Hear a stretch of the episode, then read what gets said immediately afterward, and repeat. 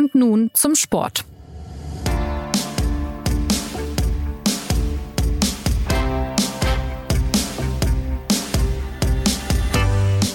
Es herrscht Chaos auf Schalke.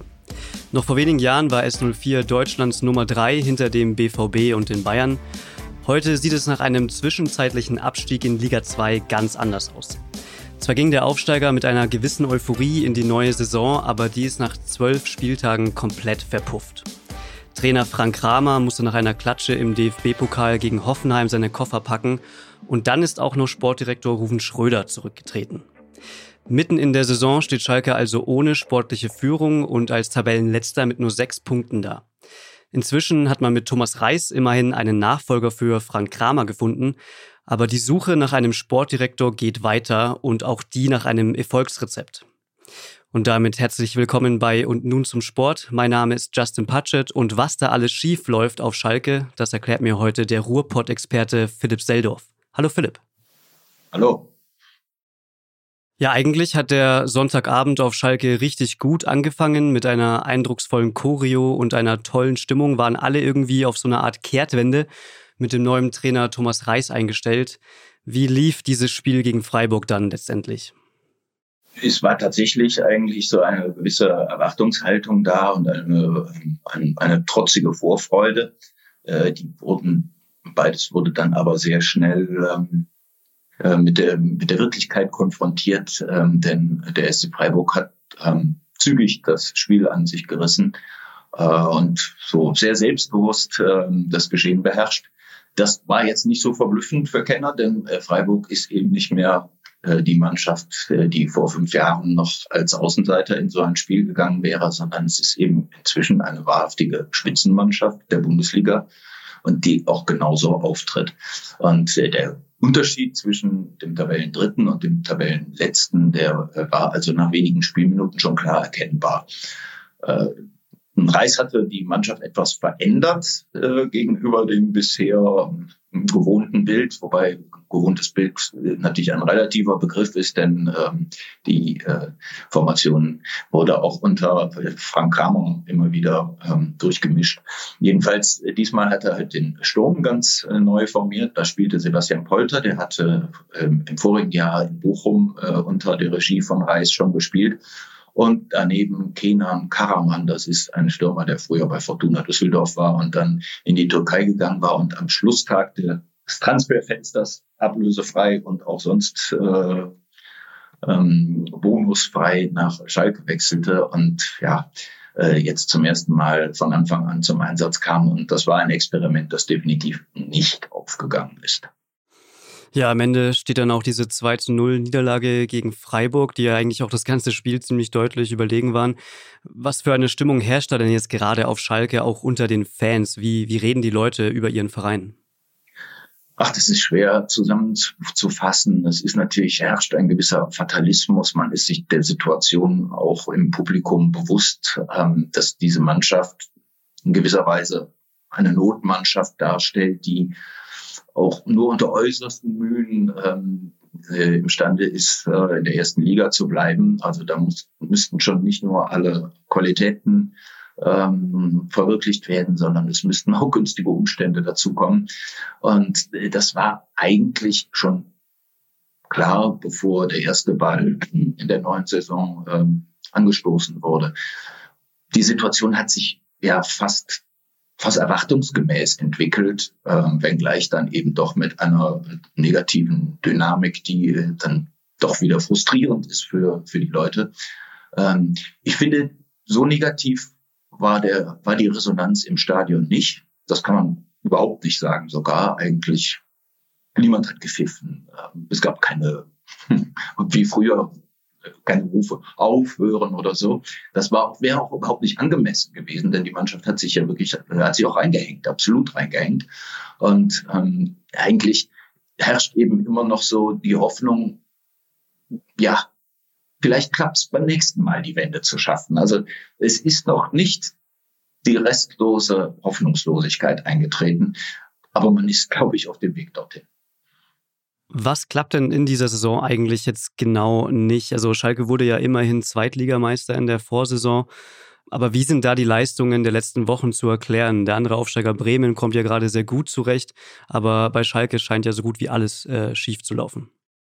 Der Vergleich mit Bremen, ähm, der, der stimmt halt nicht ganz. Äh, Bremen kam mit einer Mannschaft äh, oder ist mit einer Mannschaft in die zweite Liga abgestiegen, die schon in der ersten Liga ähm, weitgehend das Gerüst gebildet hat. Äh, die sind eigentlich ähm, über die Jahre gewachsen und ähm, haben dann an dieser und jener Stelle haben die Mannschaft gut ergänzt. Also im vorigen Jahr kam ja Marvin Duksch nach Bremen, äh, der sich eben äh, mit Niklas Füllkrug ähm, hervorragend versteht und da eben ein sehr gutes Sturmduo bildet. Ähm, sie haben ein, zwei, drei erfahrene Spieler äh, zugefügt und äh, bauen jetzt eigentlich auf dem auf, was sie, äh, was vor Ole Werner, der Trainer in Bremen im vergangenen Jahr grundlagenmäßig aufgebaut hat. So, und bei Schalke musste halt der radikale Schnitt gemacht werden nach dem Abstieg in die zweite Liga. Ein wirklich radikaler Schnitt. Das ist ja fast kein Spieler geblieben, der ähm, aus den Vorjahren äh, äh, beschäftigt war. Und ähm, beim Aufstieg musste also Umstände halber ähm, erneut ein riesen Umbruch stattfinden. Und ähm, der war dann nochmal deutlich schwieriger, weil man ja logischerweise eben ähm, an, eine Mannschaft für ein wesentlich höheres Niveau konstruieren musste. Und da hat der Ruben Schröder auch nicht immer die glücklichste Hand gehabt. Das kann man, äh, kann man ihm nachrufen, ohne ihm äh, äh, Übles anzutun. Ähm, es gibt Spieler, die eigentlich einfach Schalke überhaupt nicht weiterhelfen. Ja, der erwähnte Sebastian Polter hat sich bisher nicht bewährt und ähm, da bestehen durchaus Zweifel, ob er das jemals tun wird, weil er, glaube ich, auch in dieser Konstellation auch nicht gut in die Mannschaft passt. Aber ähm, wenn man jetzt nur ihn hervorheben würde, dann äh, würde man ähm, eigentlich auch nur einen Sündenbock schaffen und ähm, ihm Unrecht tun. So, äh, jedenfalls die Ausgangslage in Schalke war durchaus äh, anderes als in Bremen und erwartungsgemäß ähm, hat Schalke auch schwerer als Bremen, obwohl sie ja im Vorjahr Meister wurden in der zweiten Liga und Bremen sogar haben hinter sich lassen können. Aber ähm, die Mannschaft ist jetzt eben ja im Wesentlichen an wesentlichen Stellen einfach äh, ein, eine, ein, eine, ein improvisiertes Machwerk. Und das betrifft die Außenverteidigung, das betrifft die Innenverteidigung, das betrifft die, die ähm, offensiven Flügel. Äh, da gibt es überall ganz deutliche äh, Qualitätsnachteile gegenüber der Konkurrenz und die sind halt markant. Äh, es gibt durchaus einen, einen funktionierenden Kern. Äh, die Mittelfeldzentrale zum Beispiel, die ist mit zwei, mit, eigentlich mit allen Spielern neu besetzt und äh, die sind auch meines Erachtens absolut erstligatauglich. Ähm, auch Simon Terodde ist entgegen dem Klischee ähm, meines Erachtens für die erste Liga geeignet. Das hat er auch gestern äh, klar gemacht, als er dann nach einer, nach, ich glaube, 55 Minuten äh, eingewechselt wurde für Polter. Ähm, da war sofort ein anderes Spiel da. An seiner Seite noch ein anderer Spieler. Tobias Mohr heißt der, der kam äh, von Heidenheim äh, mit in die erste Liga. Ähm, und ja, die haben ein ganz anderes Bild äh, entworfen auf dem Platz. Und das ist dann vielleicht auch das, was der Trainer, der neue Trainer und auch das Publikum in die nächste Woche mitnehmen werden, ähm, dass es wesentlich besser und wesentlich stringenter ausgesehen hat, äh, gerade in der Offensive, ähm, als eben Moore und Terodde mitgespielt haben. Ja, trotzdem ist die Bilanz ziemlich fürchterlich gerade. Also sieben Pflichtspielniederlagen in Folge gerade jetzt für ähm, Schalke. Dann kam eben auch dieser Trainerwechsel jetzt ziemlich früh in der Saison schon. Und eben dieser Rücktritt von Ruven Schröder, der ja schon unerwartet mhm. war und sehr plötzlich kam. Wie schwer wiegt denn eigentlich sein Rücktritt als Verlust und was waren dafür jetzt genau die Gründe? Ja, was genau die Gründe waren, dazu vielleicht gleich mehr. Es ist erstmal festzustellen, dass es halt eine ja, fast schon Schalke-typische Summe von äh, Problemen ist, die sich da binnen kürzester Zeit äh, angesammelt haben. Es ging ja schon damit los, dass äh, den, äh, der Mannschaft also ein Innenverteidiger nach dem anderen abhanden kam. Das sind jetzt lauter Namen, die kann man äh, wirklich nur ähm, mit denen nur Insider was anfangen können oder eben Schalke-Fans. Ähm, Tatsache ist jedenfalls, äh, dass wirklich einer nach dem anderen verloren gegangen ist durch Verletzung. Äh, dann hat man nach zwei Spieltagen ähm, noch den äh, eigentlich hoffnungsvollsten Junior-Spieler äh, aus, der, aus der eigenen Nachwuchsschmiede verkauft für 10 Millionen Euro nach, nach Mailand. Ähm, und äh, da ist ein Riesenloch in der Zentralverteidigung. Und das ist ja logischerweise bei einer Mannschaft, die eben auch ähm, gegen den Abstieg spielt, äh, eine ganz, äh, ja, ein ganz wesentlicher Mannschaftsteil.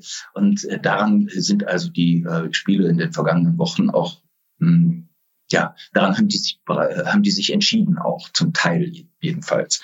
Äh, dann wird, der, wird erwartungsgemäß der Trainer entlassen. Wie, das ist eine Entlassung mit Ansage gewesen. Äh, schon als Frank Kramer im Juni kam, da haben äh, nicht nur die Zyniker das weiß gesagt, sondern eben auch Leute, äh, die einfach nur ähm, mit, mit einem gewissen Kennerblick auf, äh, auf die Bundesliga schauen. Ja, Leute aus der Branche, Manager von anderen Vereinen, die es wirklich nicht böse meinen, die alle gesagt haben, oh Gott, Frank Kramer, netter Mensch, anständiger Mensch, sicher ein guter Sportlehrer, aber nicht der richtige Fußballtrainer für Schalke 04.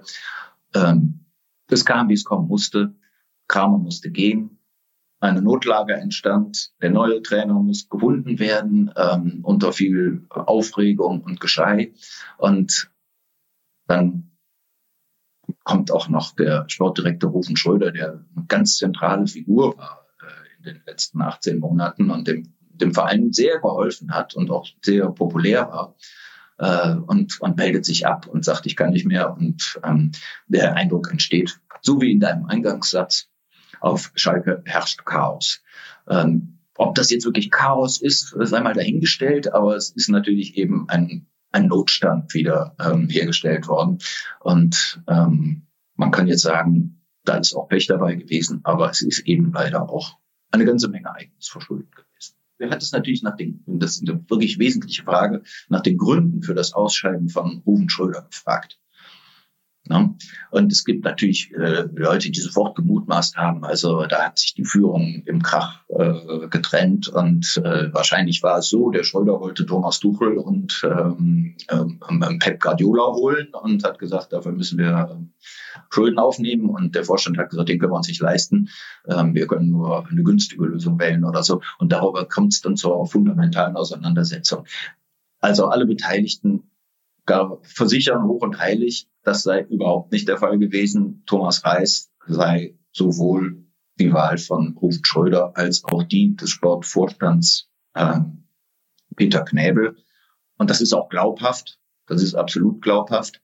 Ähm, dass es da zum Krach gekommen ist, ähm, dazu gibt es äh, tatsächlich keine Indizien.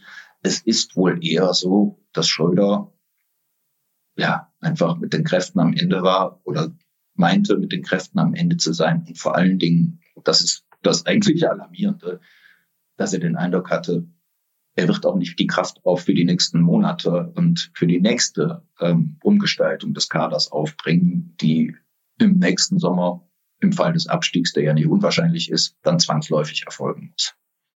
Hm, also wieder für Schalke nicht die erhoffte auch Kontinuität auch ähm, auf dieser Position. Genau. Gibt es da schon jetzt ähm, neue Entwicklungen, wer denn auf ähm, Rufen Schröder folgen könnte als der nächste Sportdirektor? Nein, gibt es nicht. Im Moment spielt Schalke ein bisschen auf Zeit. Es gibt ja äh, ein Management. Peter Knäbel, der Sportvorstand, ist ja ein erfahrener Mann im Fußball. Der hat ähm, jahrelang in der Schweiz als technischer Direktor gearbeitet und da ähm, ja, im Verband äh, die Nachwuchsarbeit äh, gelenkt und ähm, auch an der Nationalmannschaft mitgearbeitet.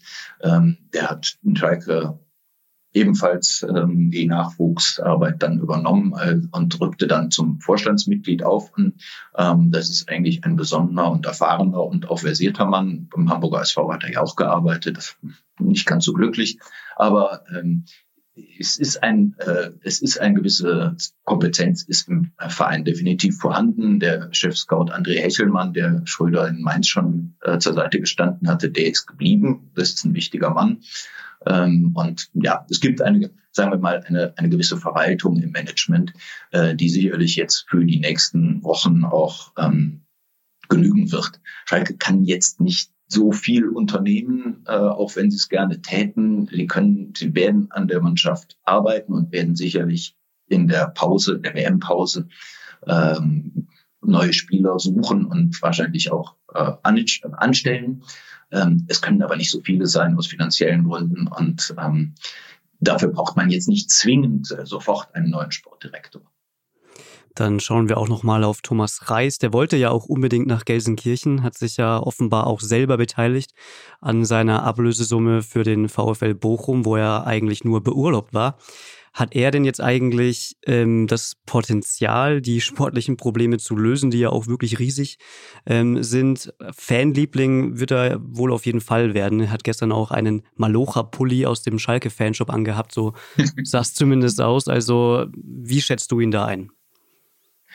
Ja, erstmal muss ich sagen, äh, es ist geradezu verblüffend, ja, dass jemand, der ähm, sich so engagiert äh, für eine neue, für eine neue Stellung, die ihm ja auch letztlich äh, schafft, äh, das Scheitern, ähm, das ist in dieser Saison, in dieser Rolle gewissermaßen programmiert.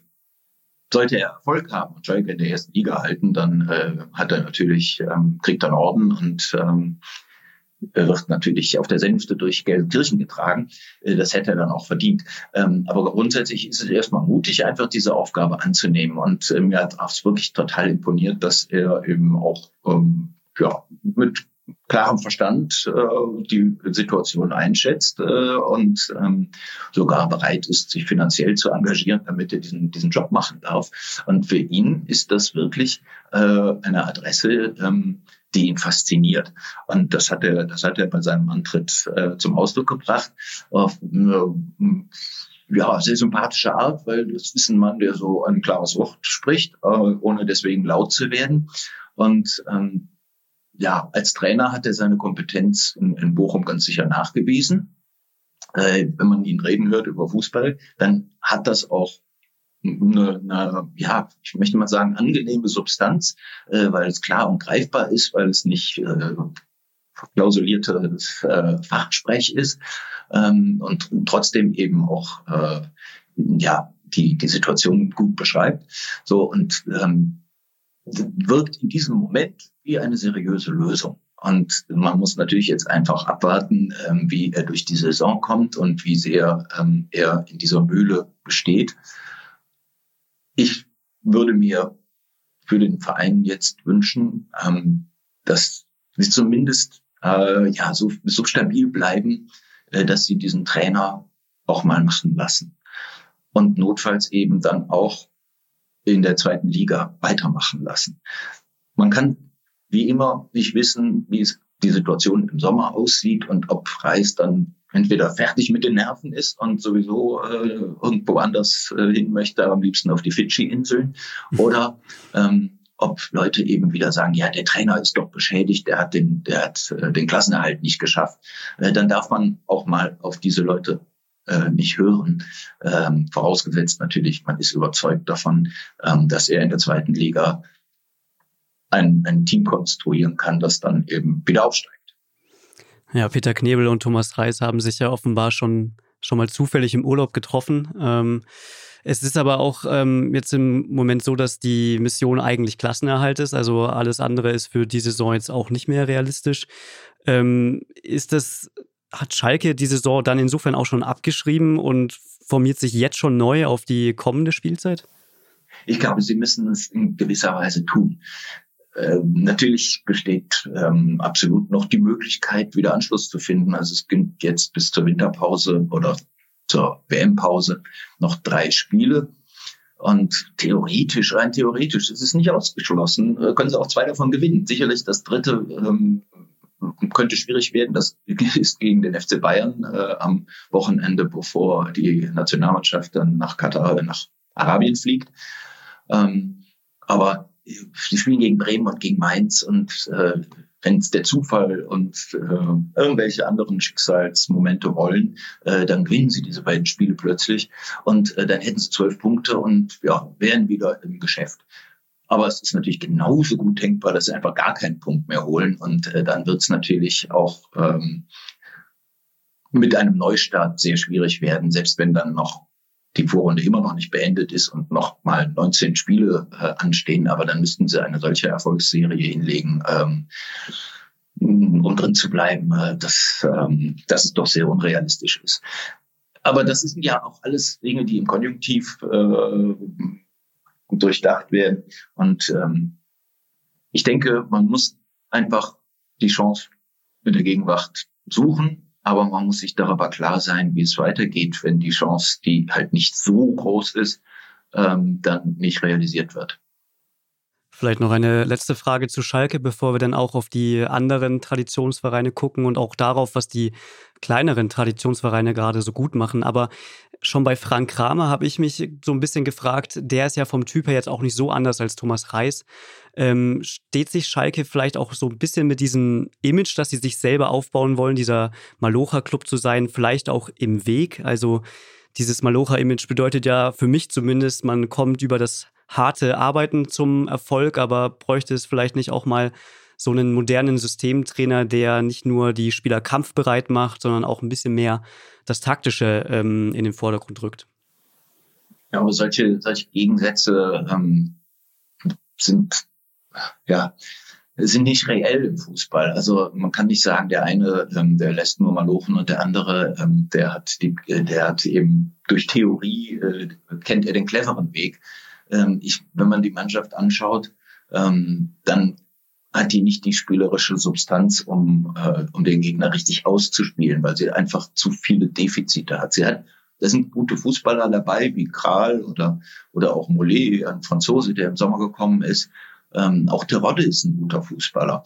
Aber dann hört es eigentlich schon auf, gut, der, der Abwehrchef Yoshida, der Japaner, ähm, der kann auch gut Fußball spielen. Aber ähm, eigentlich ist es eine Mannschaft, die eben den Gegner in erster Linie ähm, wirksam bekämpft, äh, wenn es gut läuft. Und äh, da wäre jetzt ein, ein Systemtheoretiker, glaube ich, äh, nicht der richtige Mann. Ich würde aber auch sagen, dass der Vergleich zwischen Kramer und Reis ähm, ja eigentlich fast nicht statthaft ist. Denn äh, ich glaube, dass Reis einen, einen anderen fußballerischen Horizont hat.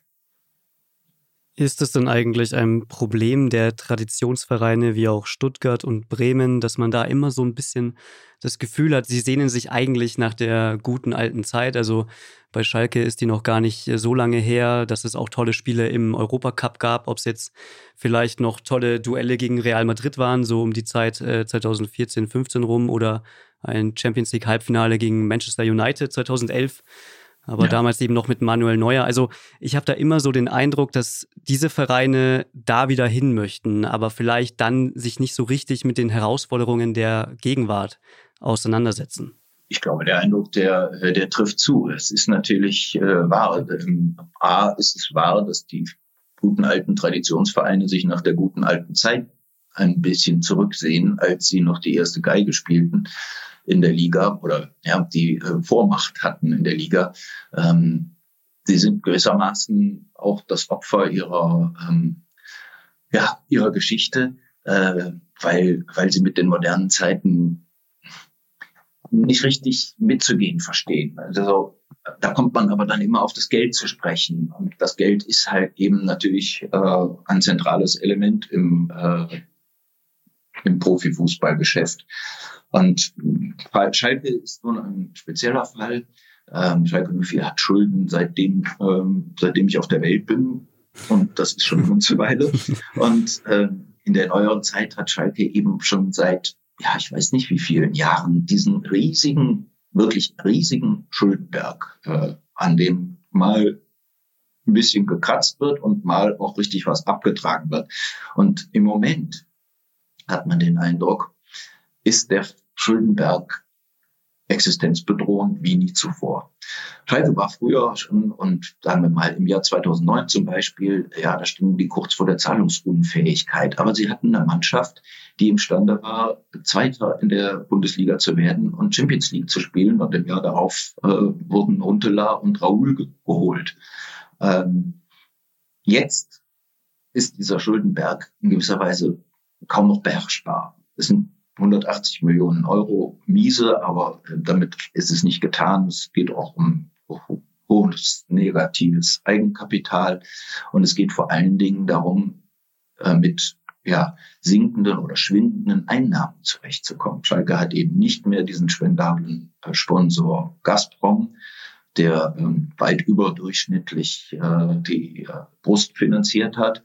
Ähm, es gibt nicht mehr die Fernseheinnahmen, die jahrelang als Erstligist geflossen sind, äh, für den Erstligisten geflossen sind. Es gibt keine Europacup-Einnahmen mehr weniger Spiele, die äh, das eigene Stadion füllen und damit profitabel machen.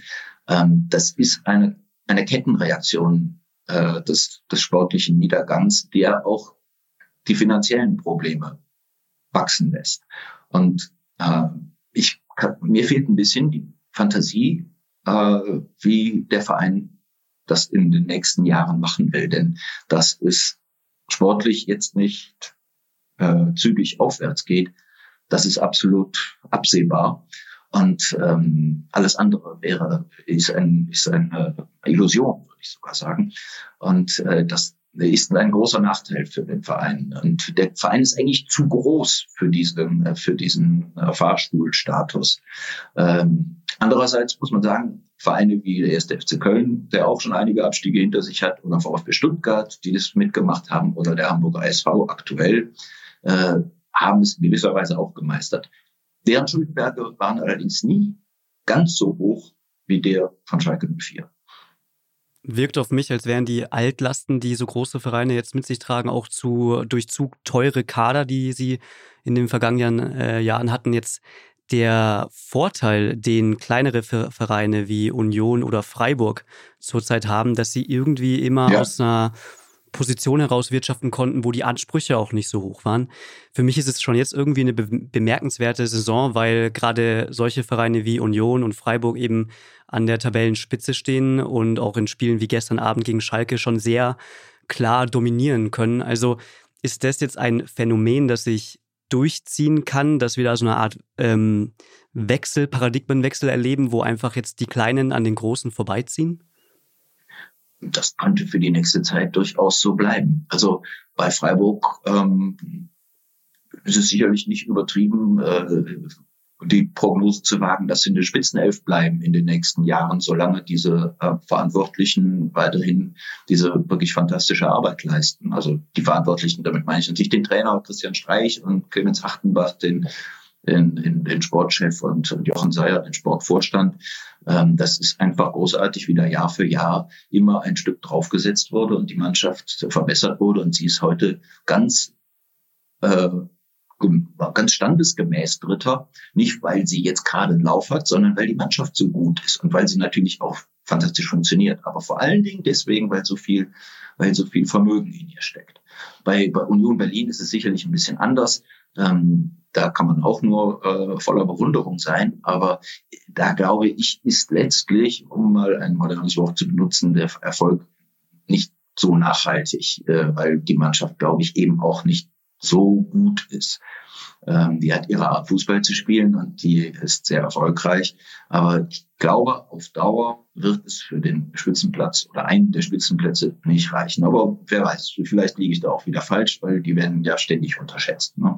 Ähm, wenn wir jetzt auf die anderen Top-Marken äh, vergangener Tage gucken, äh, der FC Köln hat immerhin es geschafft, sich jetzt äh, innerhalb der letzten anderthalb Jahre ähm, ein bisschen zu erholen. Äh, das ist irgendwie für ja, gerade für die Traditionsvereine geradezu ein leuchtendes Beispiel, wie die sich gerade sanieren und trotzdem sportlich äh, Erfolg haben.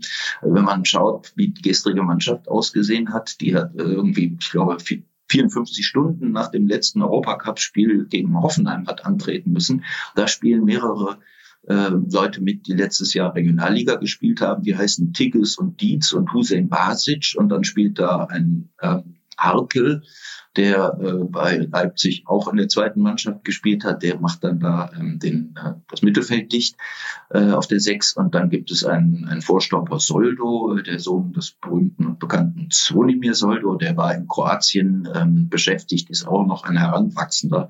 Und äh, mit so einer Mannschaft spielen die dann gegen die TSG Hoffenheim, die wirklich gut besetzt ist und erreichen ein 1 zu 1. Und ähm, das ist in dieser Situation also schon wirklich äh, der, ein halber Sieg.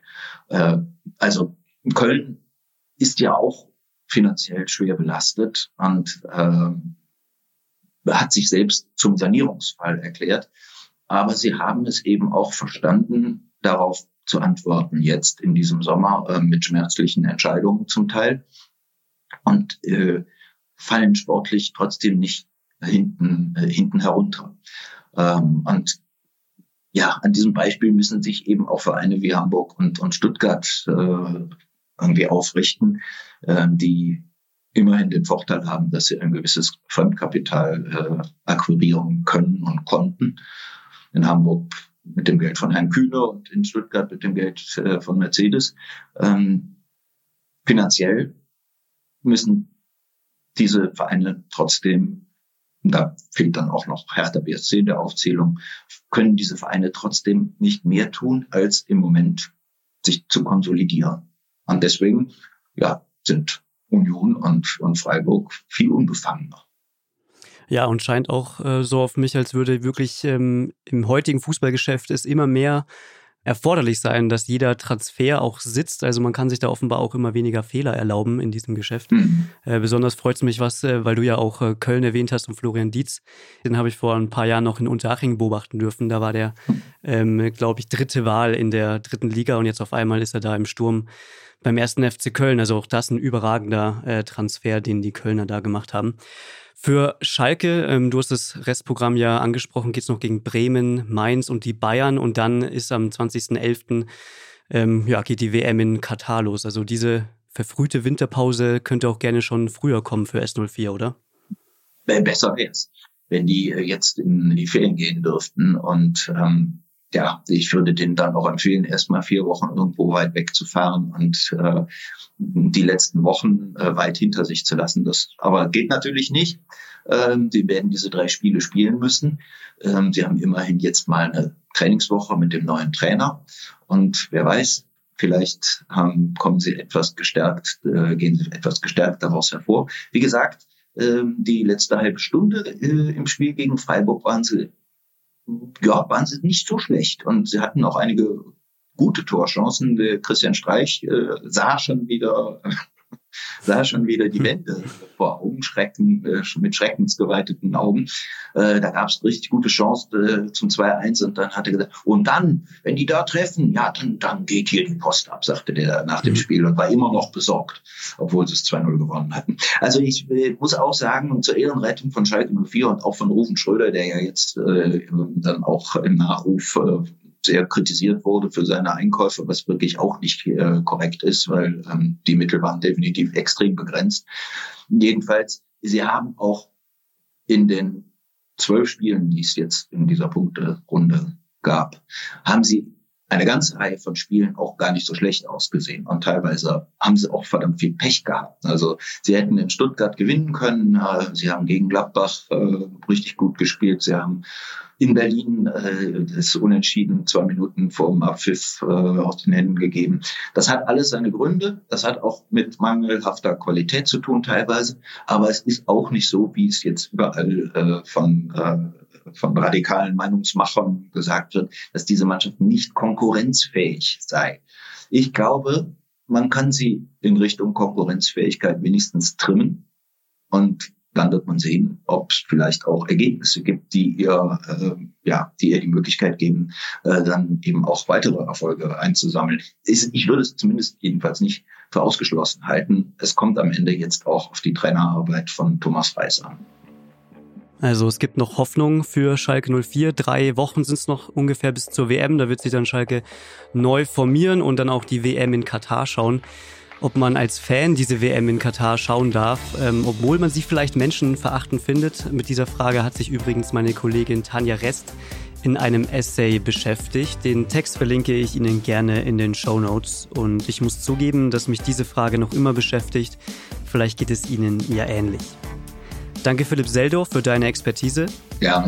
Und mein Name ist Justin Patchett. Ich verweise Sie gerne noch an unser E-Mail-Postfach für Podcast-Feedback podcast.sz.de. Auf Wiederhören.